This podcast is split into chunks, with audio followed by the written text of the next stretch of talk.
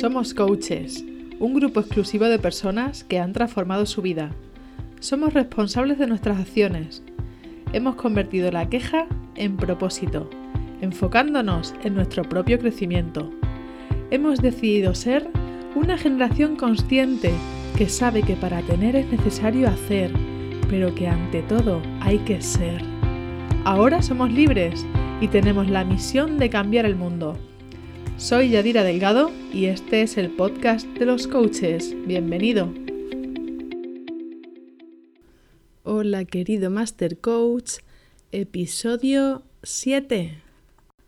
Estoy súper emocionada porque estoy viendo las descargas del podcast y veo que hay personas escuchándome desde Irlanda, Estados Unidos, México y Bulgaria. Por favor, el que me esté escuchando desde Bulgaria, hazme un comentario, ponme hola, yo soy el de Bulgaria, me va a hacer muchísima ilusión. En España hay muchísima gente también escuchando y las provincias ganadoras son Madrid y Andalucía.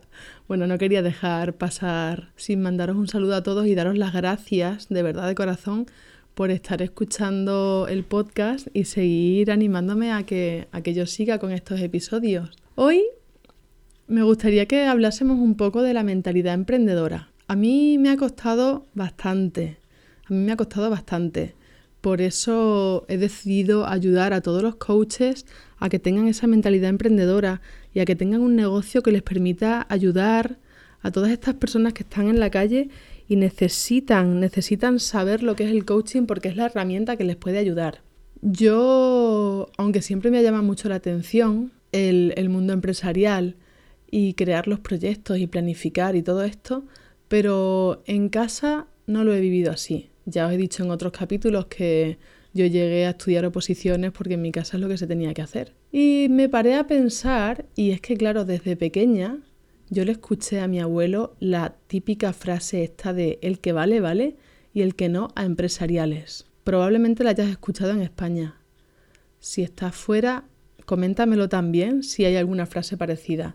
He buscado en internet ahora mismo, en Google, esta, esta frase de dónde puede venir porque, claro, lo que piensa la gente es que es una carrera fácil, que es una carrera que no necesita mucha dedicación o ser especialmente inteligente para poder comprenderla, pero a mí se me antoja que esto era por otra cosa.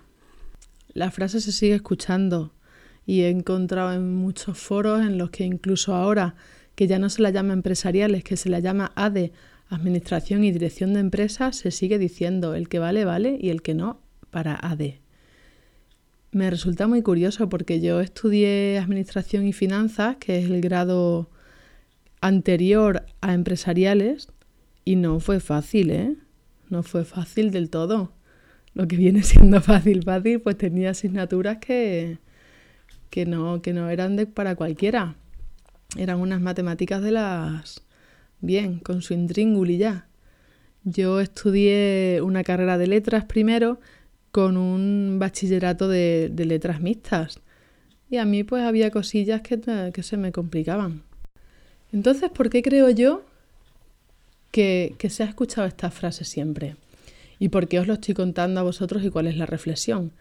A ver, yo pienso en mi abuelo, en la época que creció mi abuelo, y, era muy difícil, era muy difícil llevar comida a casa.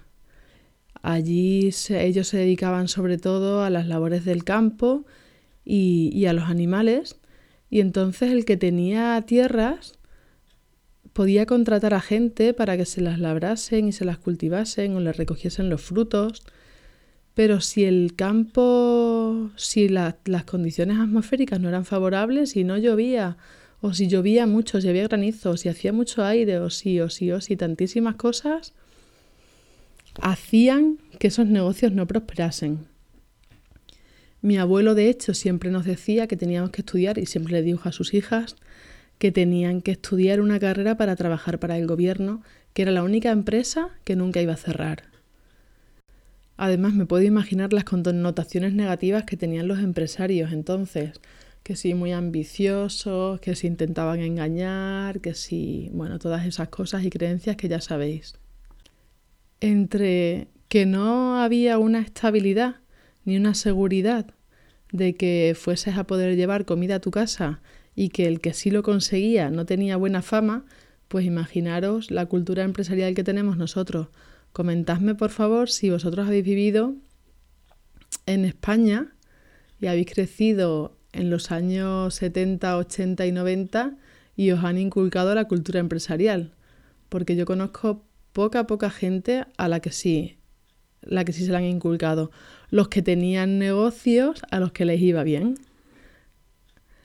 Incluso, incluso recuerdo amigos que han estudiado la carrera empresariales porque tenía salida.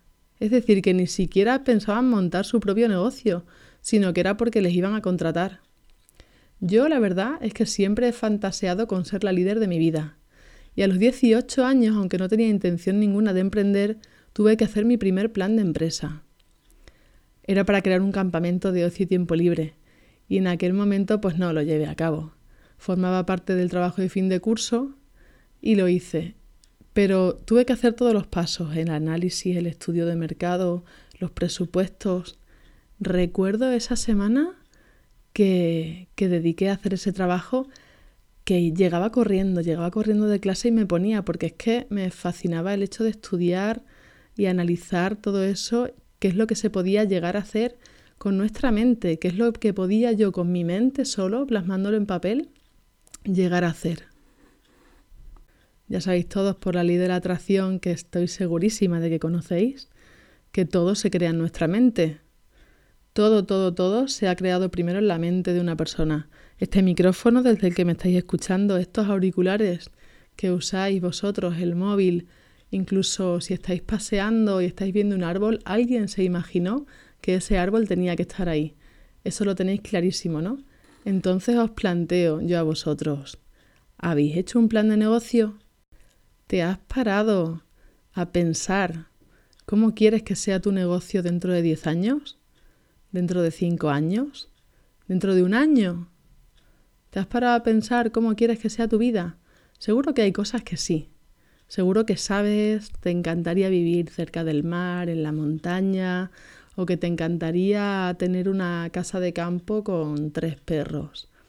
Hay muchísimas cosas que sabrías, pero exactamente tu negocio, ¿te has parado a pensar y hacer un plan? ¿Sabes cómo hacerlo? ¿Sabes buscar a alguien que te ayude a hacerlo? ¿Te lo has llegado a plantear alguna vez? ¿Te has llegado a plantear alguna vez que tenías que hacer un plan de negocio? El plan de empresa no es más que una visualización. Imaginarnos cómo queremos que sea nuestro futuro. Saber identificar las oportunidades que tenemos a nuestro alrededor y ser capaces de desarrollar esa idea. Seguro que te has planteado cuántos clientes quieres llegar a tener, o te has planteado el precio que le tienes que poner a tus sesiones para poder vivir de eso, pero lo tienes todo escrito en papel. ¿Sabes dónde encontrar a tus clientes o vas dando tumbos entre Facebook, Instagram, LinkedIn, haciendo un taller o escribiendo un libro? ¿Te has llegado a hacer un plan de empresa que te diga cuándo va a ser tu negocio sostenible? Como el coaching, hacer un plan de empresa consiste en hacerte una serie de preguntas adecuadas, el análisis de las oportunidades, un estudio de ti mismo, tus fortalezas, tus debilidades, tu autoestima, tu capacidad para tomar la iniciativa y establecer unas prioridades. Saber cuáles son los recursos con los que cuentas, pero sobre todo, sobre todo, conocerte muy bien a ti mismo. ¿Eres de los que toma la iniciativa o necesitas alguna palanca para llevar a cabo tus acciones? ¿Eres de los que esperan que el jefe les diga lo que tienen que hacer? ¿O se te ocurren las cosas antes de que te las digan? ¿Cuál es tu energía emprendedora? ¿Eres creativo? ¿Eres creativa? ¿Tienes capacidad de gestión? A mí todo lo que sea poner las cosas en el papel me encanta. Me encanta hacer el plan de negocio, me encanta investigar acerca de lo que tengo que ir haciendo. Me encanta planificarme, planificar qué es lo que tengo que hacer cada semana. Me encanta revisar para ver si he cumplido o no.